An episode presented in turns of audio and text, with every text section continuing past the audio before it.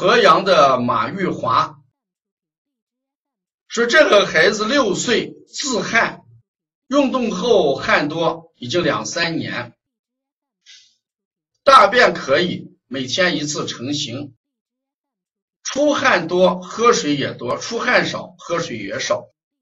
他说这个孩子喝的水主要是尿少偏黄，那是主要是从通过汗怎么样来散出去。从小就喜欢趴着睡，到处翻滚，白天汗多两三年，一活动就汗多，衣服头发都是湿的。夏天汗多，出的多，水也喝的多。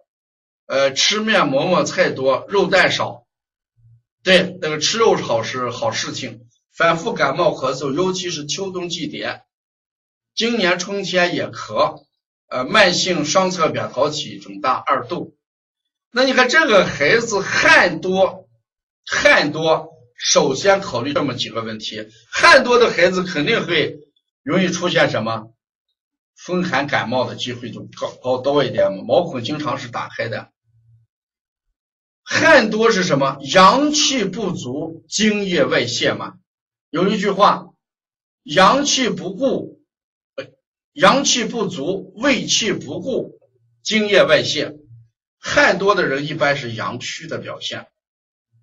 呃，健脾益气，温阳止汗。这个孩子要温阳止汗，从舌苔来看也是满白的，它不是热象，不是热象。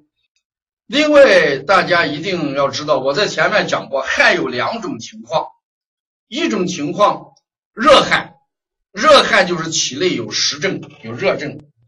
如果是凉汗的时候，反倒要温阳。说这种汗多，如果是凉汗的话，一定要温阳啊！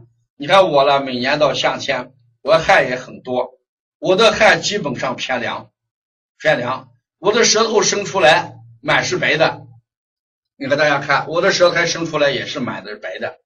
所以在这一点上，大家要。